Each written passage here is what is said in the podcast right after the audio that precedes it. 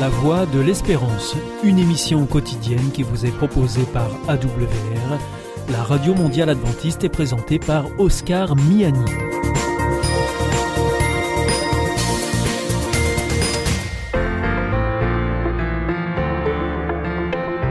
La revue Santé avec le docteur Jean Lincey est présentée par Oscar Miani. Bienvenue docteur Jean Lincey pour euh, cette nouvelle émission de la revue Santé. Bonjour. Bonjour Oscar. Merci de nous rejoindre pour nous proposer cette revue de presse santé. Et cette semaine, eh bien, vous avez euh, trois nouveaux sujets. Hein. le brossage des dents avant le coucher, la consommation de cannabis qui se voit dans les gènes dorénavant, et puis euh, comment encourager nos enfants à bouger. Alors, docteur Jean Lincey, eh bien, il semblerait que le brossage de dents avant le coucher soit bienfaisant pour notre santé. Oui, ouais, c'est une, étude assez amusante, publiée par un auteur qui s'appelle Isomura, qui montrerait, bon, c'est une étude mono, dite monocentrique rétrospective, menée sur des patients hospitalisés. Le niveau de preuve est pas énorme, hein, mais, mais c'est une petite, euh, petite touche. Petite touche. Hein, ça fait longtemps qu'on sait très bien qu'un mauvais état bucco-dentaire est corrélé avec des problèmes cardiovasculaires. Mais là, eux, ils se sont amusés, si j'ose dire, à regarder le moment du brossage de dents et ils se sont aperçus que apparemment le, brossage de dents le plus important, ce serait le brossage de dents au coucher. Mhm. Ce qui ne serait pas tout à fait euh, déraisonnable, puisque on se brosse les dents le soir, on va se les rebrosser longtemps après, euh, après le petit déjeuner ou, le midi, longtemps après. Donc ça va y avoir une grande, après le brossage de dents du soir, il y aura une, grande période sans brossage. Et les bactéries qui se trouvent dans les, gencives vont, vont, circuler plus longtemps, ça va proliférer plus longtemps. Donc le, ça paraît logique que... Ces bactéries se promènent un peu partout dans le corps, finalement. Oui, puis euh, ça oblige les systèmes immunitaires à les neutraliser. Quoi. Ça mhm. fait de l'inflammation, des gingivites, c'est un état inflammatoire qui est, qui est pas propice à la bonne santé.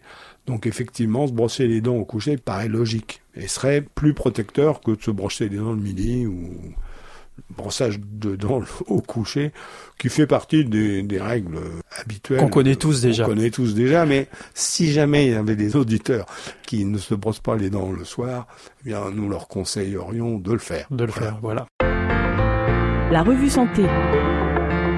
Docteur Jean c'est un autre euh, sujet hein, qui n'a aucun rapport avec le précédent.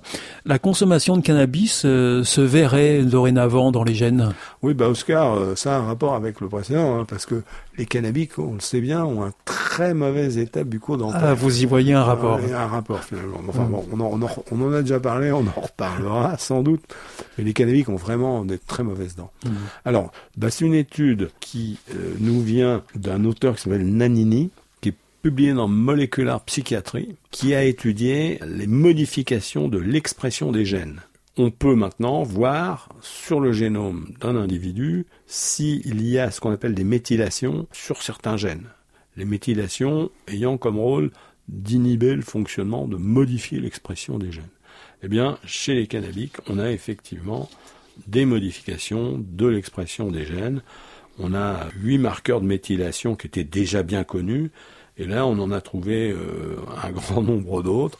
Et ces gènes, l'endroit où les gènes sont modifiés sont ceux qui sont connus comme euh, étant statistiquement surreprésentés dans les voies liées à la prolifération cellulaire, à la signalisation hormonale et aux infections, ainsi qu'à la schizophrénie, aux troubles bipolaires et aux addictions, ce qui suggère des gènes partagés potentiel. Hein. Donc euh, voilà encore un dossier, une étude qui montre, qui incline à, mettre en garde nos auditeurs sur le cannabis. Le cannabis, et plus on le connaît, plus euh, on s'en méfie. On sent plus, plus il faut absolument le mettre à distance de soi et, encourager euh, vos proches à, ne, pas l'utiliser. Voilà, Donc ça modifie l'expression des gènes.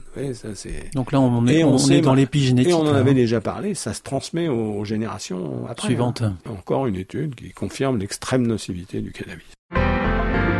La revue Santé.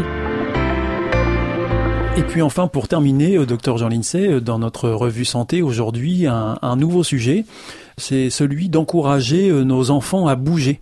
alors ça, c'est une étude d'un auteur finlandais qui s'appelle Lao Kanen, euh, publié dans Psychology Sport Exercise et qui montre que si les parents incitent les enfants, font faire de l'activité physique à leurs enfants, eh bien, ça augmente beaucoup le fait que trois ans plus tard, les enfants auront une capacité à avoir une activité physique d'intensité modérée à vigoureuse. Alors que si les parents ne l'ont pas fait, bah la, probabilité est diminuée. Voilà. C'est une de plus. Hein. L'apprentissage de l'activité physique jeune, euh, c'est... C'est donner des bonnes habitudes, en fait. C'est ce qu'on appelle l'éducation, non? Ça s'appelle l'éducation. Hein. Se brosser les dents le... au coucher, ne jamais mettre de fumée dans, dans ses poumons, et avoir de l'activité physique, on, aurait presque l'impression de tourner en rond, parce que hein, c'est toujours les mêmes sujets, mais on les approfondit. Mais et c'est important de rappeler, communiquer, c'est répéter aussi. Hein. Communiquer, c'est répéter. Et là, avec des angles à chaque fois différents, de nouvelles études qui confirment qu'on savait déjà. donc les auditeurs pourront apprécier de même. Voilà. Merci beaucoup, euh, docteur Jean Lincey. C'était la revue santé, donc une revue de presse santé que vous nous proposez euh, chaque semaine. Et aujourd'hui, avec un, un, encouragement euh, spécial à donner à nos enfants, eh bien, l'habitude de bouger. Rendez-vous la semaine prochaine pour une nouvelle revue santé et vous nous parlerez alors euh, de nouvelles études sur les biopsies liquides, sur les effets de l'alcool et sur la graisse brune. Merci beaucoup, docteur Jean Lincey. À bientôt. Au revoir. Au revoir, Oscar. C'était la revue santé avec le docteur Jean Lincey et présenté par Oscar Miani.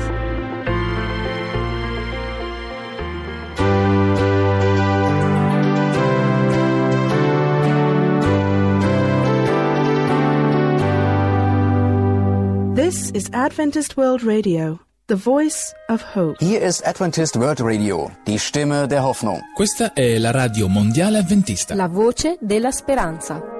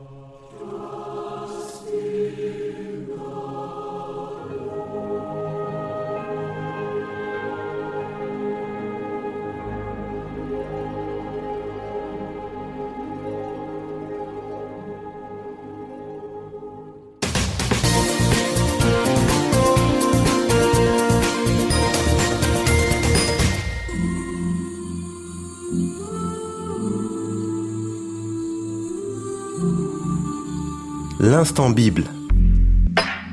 La Bible à la portée de tous. Présenté par Stéphane Vincent. Bienvenue à chacun pour cette nouvelle édition de l'Instant Bible, une émission qui s'adresse à tous ceux qui veulent percer le message que renferme ce livre sacré.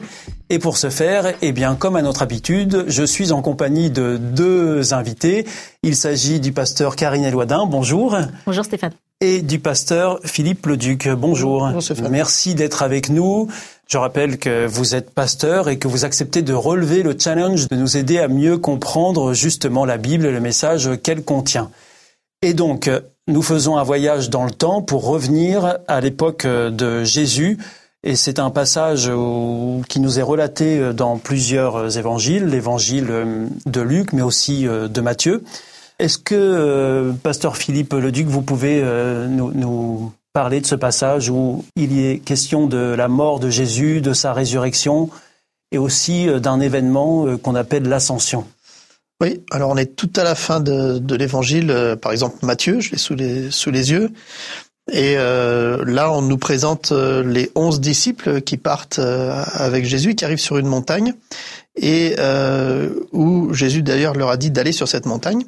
Et alors qu'ils s'approchent, ils voient Jésus et euh, ils se mettent à, l'adorer. Et c'est là que va se, se manifester ce qu'on appelle l'ascension, où donc Jésus va, va s'élever euh, dans le ciel et, disparaître de, de leur regard, de leurs yeux. Donc ils vont ils vont plus le, voir ainsi. Et c'est aussi un passage important parce que Jésus va leur donner les, les dernières paroles juste avant de partir. Et en général, euh, voilà, c'est les dernières paroles c'est toujours des choses très intéressantes à, voir. Qu'est-ce qu'il dit avant de, partir? Et alors, euh, pasteur Éloidin, on est à quelle période à ce moment-là, quand euh, Jésus euh, part vers le ciel? Donc, en fait, dans le contexte où on est là, il faut savoir que le peuple juif, donc auquel Jésus s'adresse premièrement, puisqu'après viendront les autres peuples, est un peuple qui est opprimé par les Romains. Donc euh, on a quand même à cette époque la grande expansion romaine, parce qu'on parle de ce qui se passe dans la Bible, mais on peut retrouver en fait par des parallèles en fait ces récits dans d'autres livres qui sont hors Bible, donc on appelle extra-bibliques. Et euh, donc à cette époque-là, il y a quand même une forte euh, persécution au niveau des chrétiens. il faut savoir que c'est donc difficile. Ils attendent leur libérateur. Ils attendent que celui qui a dit être le Messie viendrait les libérer. Donc on est à peu près en 33 après Jésus-Christ ou, comme on dit, de la nouvelle ère. Mhm. Euh, et donc, euh, à cette époque-là, euh, ce peuple donc attend ce secours de ce sauveur. Et donc, les disciples eux-mêmes pensaient d'ailleurs que ce Jésus qui était venu était venu pour en fait euh, voilà, à tout jamais euh, arrêter cette persécution, arrêter euh, cette. Ce pour eux, c'est comme un esclavage en fait. ils se remettent même en tête l'esclavage qu'il y avait eu de leurs ancêtres en Égypte. Voilà, donc ils se disent le libérateur, le Messie viendra les libérer maintenant. Mais ce n'était pas tout à fait ce que Jésus était venu faire là. Et quand il part, ces mots justement vont être significatifs pour savoir quelle était la mission. Alors on va revenir sur ces mots. L'élément marquant de, de, cette période où Jésus est mort, ressuscité, c'est celui où il va partir au ciel.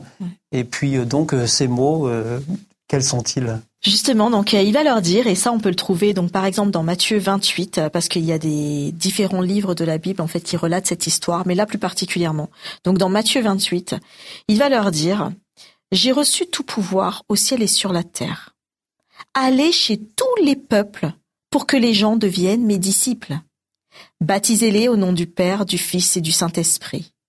Apprenez-leur à obéir à tous les commandements que je vous ai donnés.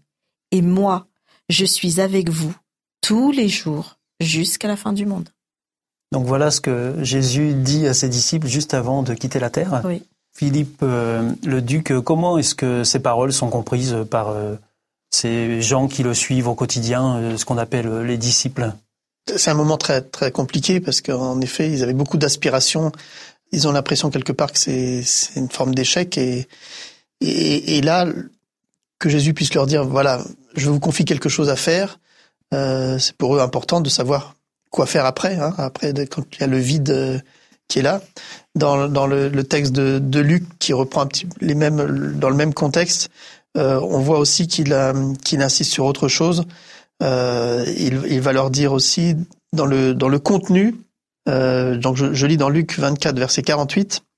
C'est vous qui êtes le témoin de cela. Et quand il dit cela, il le parle de de, de fait que Dieu va pardonner euh, et va transformer des vies. Euh, et donc le, le, message quand on quand on a lu dans Matthieu, euh, faites euh, des gens devenir mes disciples.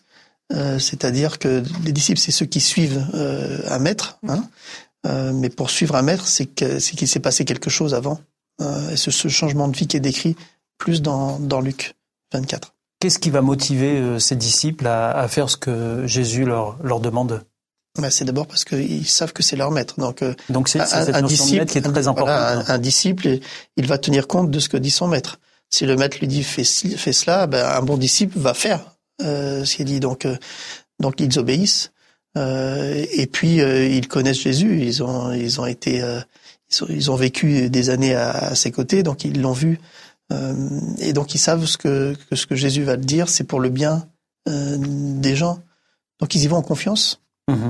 et, et, par amour pour leur pour leur maître. Alors, pasteur Eloidin, est-ce que tous les disciples ont bien compris ce que voulaient dire ces paroles?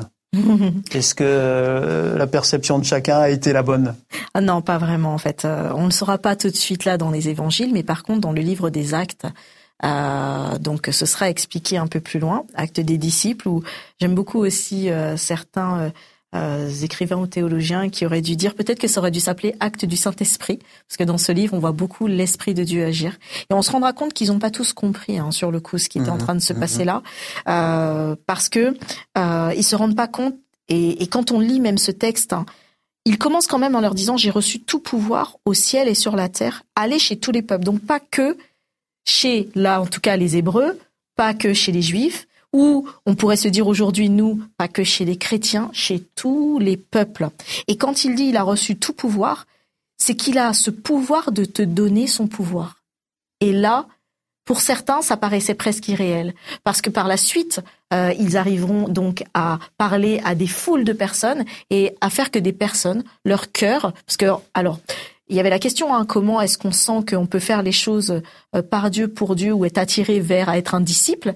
Mais c'est parce qu'en fait, il y a quelque chose qui naît dans notre cœur. Et ça, la Bible nous explique que c'est l'Esprit de Dieu qui agit dans notre cœur pour déjà nous disposer, ou en tout cas nous permettre de comprendre, ou d'être réceptifs à ce qu'il va nous dire. Et là, en l'occurrence, eux ne sont pas conscients que Dieu leur a donné la possibilité de pouvoir aller vers les personnes que lui a travaillé dans les cœurs, et que ces personnes vont vouloir, par le témoignage qu'ils vont apporter, comme disait Philippe, par euh, la façon dont je vais m'approcher de toi, la façon dont je vais te présenter l'amour de Dieu que j'ai reçu, ces personnes vont suivre. Donc là, non, ils en sont pas encore tous conscients. Euh, et certains vont avoir besoin vraiment de temps et de voir des miracles se passer pour réaliser que euh, oui, c'est possible. Et alors, dans ce contexte-là, il peut y avoir des bonnes motivations comme des mauvaises motivations? Euh, oui, bah oui, globalement oui. Enfin, euh, on le voit hein, pour beaucoup. Euh, je me faisais en plus la réflexion il n'y a pas si longtemps que ça, parce qu'on voit que beaucoup de personnes n'ont pas forcément Dieu et font de, de choses merveilleuses dans le monde. Elles aident euh, à corps perdu des personnes. Elles sont là à donner euh, plus que 24 heures qu'il y a dans une journée mmh. pour les autres. Mmh. Et parfois, on peut être connaître Dieu ou, ou se dire que euh, on a une foi. Et pour autant, on va faire la chose parce qu'on sait que quelque part, c'est ce que Dieu nous demande. Et là, il y a la question, mais pourquoi je le fais vraiment en fait? Je le fais parce que j'ai cet amour que je veux transmettre à l'autre, parce que j'ai cette bonté que je veux apporter à l'autre, parce que je sens que je veux être là pour l'autre, pas parce qu'on me l'a demandé en fait. Alors, pasteur Philippe Leduc, euh, est-ce qu'on peut considérer que un vieux livre comme la Bible, euh, à un moment donné, euh, rejoint notre quotidien d'aujourd'hui avec un message perpétuel qui est celui d'être motivé par des intentions saines? Forcément, si on lit encore aujourd'hui la Bible, c'est parce qu'on on pense que c'est plus qu'un livre d'histoire. C'est un livre qui me parle personnellement. Euh, et donc, qu'est-ce qu'il me dit ce texte aujourd'hui? Et, et c'est vrai que, alors parfois la réponse n'est pas toujours évidente. Ça demande un petit peu de temps peut-être, mais euh, mais si on si on prend le temps de, de, de s'arrêter là-dessus, d'y réfléchir, euh, on va forcément trouver quelque chose qui qui va nous interpeller parce que Aujourd'hui, on a, on peut avoir aussi des, des, attitudes un petit peu comme les gens à l'époque, euh, de peut-être vouloir se montrer plutôt que que de le faire de manière désintéressée. Ou voilà, l'analyse de nos motivations, pourquoi on fait les choses.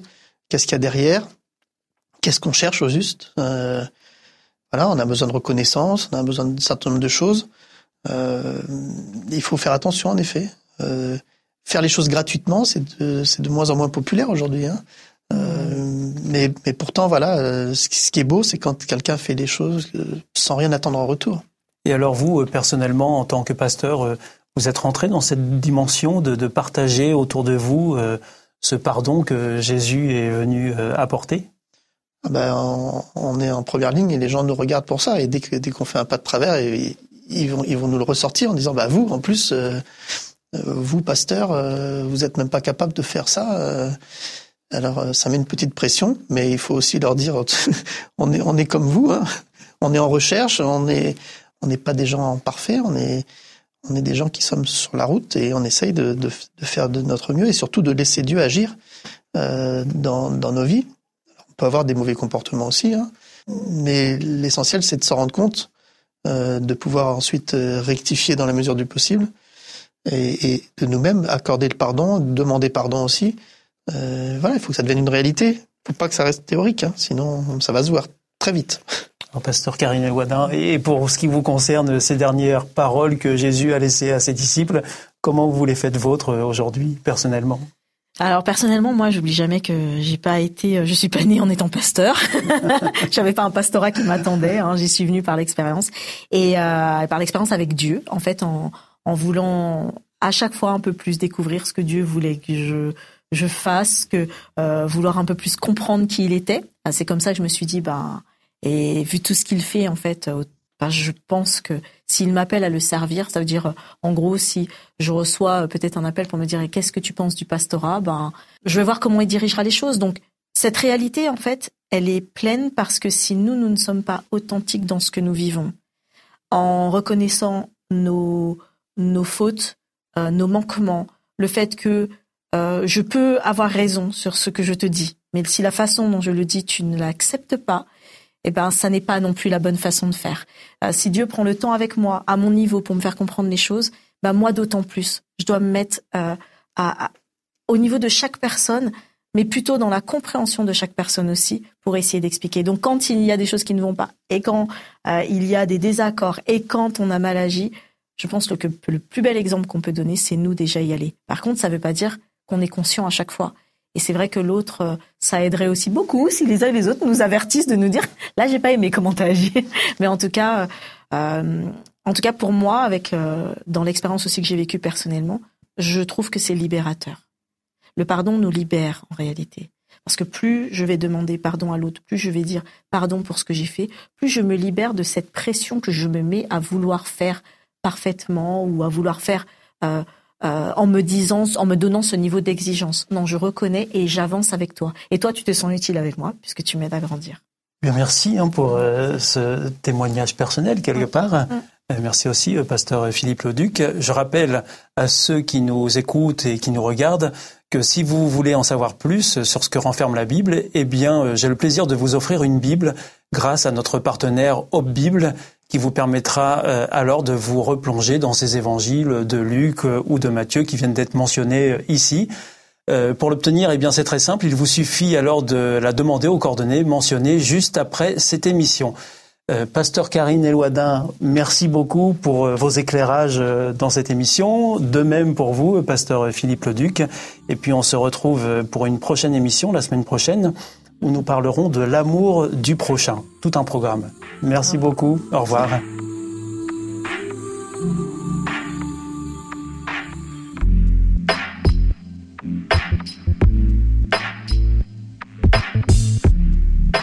C'était l'instant Bible, présenté par Stéphane Vincent.